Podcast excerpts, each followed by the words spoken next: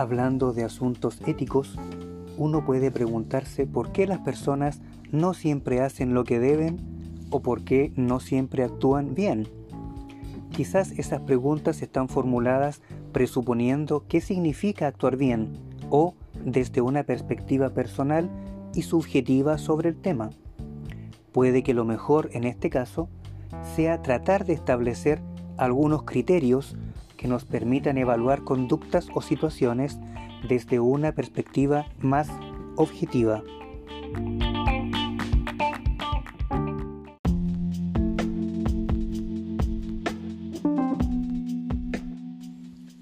A continuación presentaré algunas de las posibles pautas, por así decirlo, que nos pueden permitir evaluar una conducta como correcta o buena. Para esto contaré con la ayuda de algunos pensadores clásicos.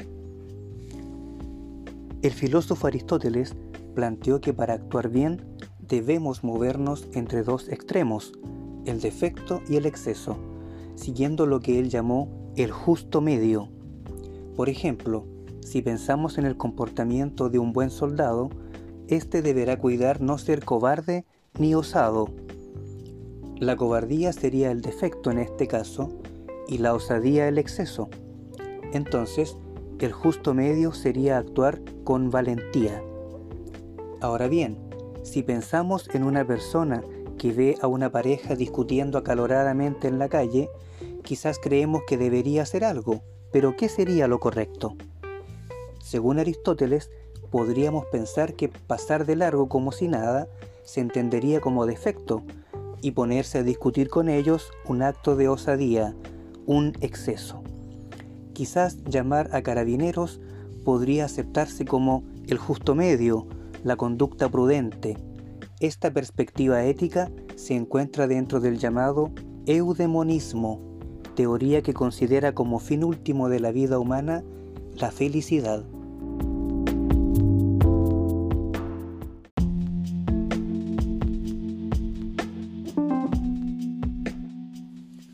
Por su parte, el filósofo John Stuart Mill planteará que para saber qué hacer en determinada circunstancia, deberemos tener en mente las posibles consecuencias de nuestro actuar, es decir, él establece que la conducta correcta es la que beneficia a la mayoría de los involucrados. A la hora de decidir si vamos a intervenir en la discusión callejera que ya comentamos, habría que ver cuántos serían los posibles beneficiados con nuestra conducta. Si por ejemplo pasamos de largo, es posible que nadie salga beneficiado y puede que la violencia continúe y aumente.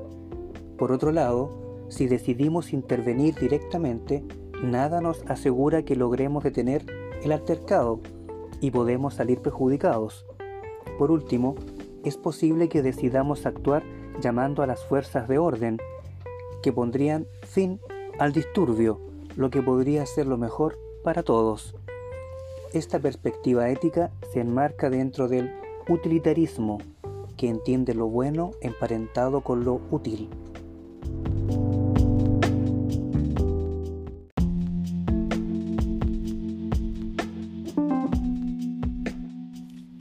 Otra posibilidad para entender qué debemos hacer la ofrece Immanuel Kant. Según este autor, basta con la capacidad racional para descubrir qué es lo correcto él habla de la posibilidad de establecer una ley moral universal, es decir, si una conducta es buena para todos y en todas las circunstancias, entonces es la correcta y deberíamos guiarnos por ella en nuestro actuar. Por ejemplo, si estamos pensando en ocultar cierta información a quien nos hace una pregunta, habría que pensar racionalmente qué pasaría si todos deciden ocultar información en dichas circunstancias. Incluso bastaría pensar si a nosotros nos gustaría que nos ocultaran información. Obviamente, Kant presupone que somos capaces no sólo de llegar a razonar correctamente, sino de actuar en conformidad con la razón. Esta perspectiva ética se enmarca dentro del racionalismo formal, que entiende lo bueno como el cumplimiento del deber sin atender a las consecuencias.